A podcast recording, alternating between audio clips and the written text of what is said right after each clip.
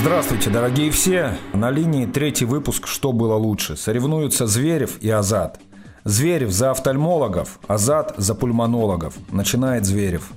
Офтальмологи – одни из лучших людей в этом мире. Это самые честные, кристально чистые люди. Это те люди, которые никогда не насут вам в глаза. Именно офтальмолог наверняка придумал такую присказку, что глаза – это зеркало души. То есть офтальмологи разбираются еще и в душах. Наверное, каждый священник – это в прошлой жизни человек, бывший офтальмологом, но это не точно. Офтальмологи – самые прекрасные друзья, потому что они всегда говорят тебе правду прямо в глаза. Офтальмологи – это лучшие мужья и жены, потому что они понимают, что в глазах можно прочесть есть все абсолютно чувства угадывают каждое желание. Ну, работа такая. И еще, если бы была возможность начать карьеру заново и не быть, например, диктором, я бы непременно пошел в офтальмологи, потому что это очень удобная профессия, чтобы знакомиться с женщинами.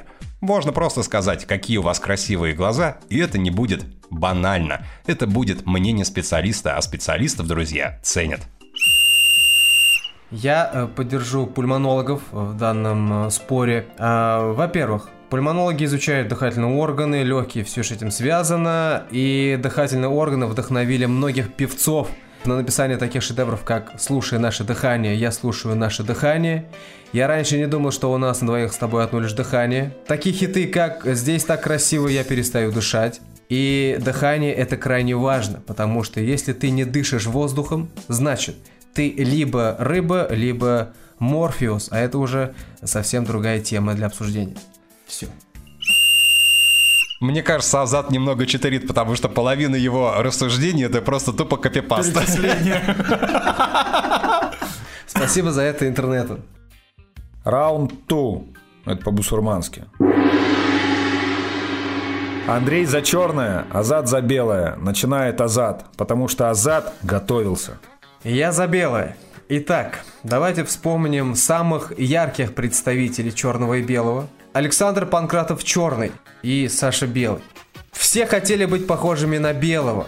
И я не знаю ни одного человека, кто бы хотел быть похожим на Панкратова черного. Панкратов черный это мужик, э, который во дворе прикалывается типа дерни за чеку. И как, как перданет потом. А, Панкратов черный это мужик, который, ну, проходит возле мусорки и такой, блин, нормально же люстры, чё выкинули, в гараже повешу. Панкратов черный это мужик, который всегда должен пару рублей в продуктовом магазине. А белый, белый, это кумир целой эпохи. Белый э, также это цвет чистоты, и я почти уверен, что это будет чистая победа над черным. Все. Ну, как рефери я вынужден э, добавить, по утверждению Азата, все хотели бы быть похожими на белого. Вспоминается картинка, мимасик, сидит белая девушка, а вокруг шесть черных мужиков. Тревожно? Черный цвет прекрасен. К примеру, когда вы видите человека, одетого в черного, вы понимаете, что А. Он стильный, модный, молодежный, Б. Он крайне экономный. То есть э, всем прекрасно понимаем, что черную одежду стирать нужно приблизительно в 10 раз реже, чем белую. Неважно, какой образ жизни вы ведете. Плюс ко всему, черное стройнит. Это знает абсолютно каждый, особенно я. Естественно, что черный цвет, он предпочтителен в выборе абсолютно любой э, нужной или ненужной херни. Будь то машина, женщина или, или кошка. Сколько всяких примет народных мудростей связано с черным цветом, да? Черный кот. Опять же, сколько событий в культурной жизни нашего общества связано с черным цветом. Черный альбом, черный кофе группа, черный квадрат, самая лучшая картина в этом мире. И, естественно, это э, чернокожая певица Бейонсе. Я все. Все говно, Миша. Снимаем заново. Третий раунд. Андрей за волосы в ухе, Азат за волосы в носу. Начинает Азат. А, итак, значит, я как э, один из самых ярких представителей этого явления, волосы в носу, поддерживаю своих. Итак, я за волосатый нос, потому что это, ну, во-первых, естественный фильтр, я очиститель воздуха. А, есть предположение, что усы – это просто запущенная форма волос из носа. А усы – это то, что отличает нас от женщин, да. Если вы хотите острых ощущений или экстрима, да, нет необходимости прыгать с парашютом, просто выдерните один волосок из носа и впечатление на всю жизнь. Я все.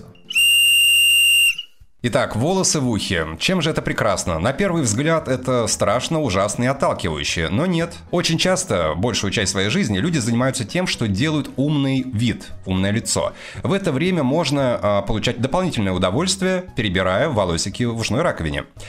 Также э, мохнатость не только в ухе, но и на ушах делает человека более привлекательным. То есть насколько симпатичнее и интереснее человек э, с кисточками на ушах, чем человек без кисточек. Ну вот побельче все так.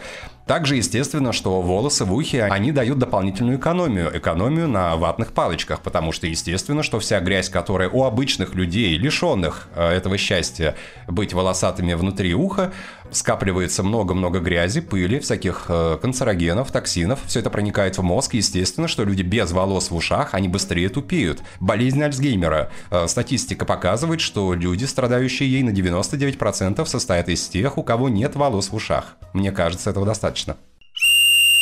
Я прям вижу знак копирайта и Андрей Первый, махноухий.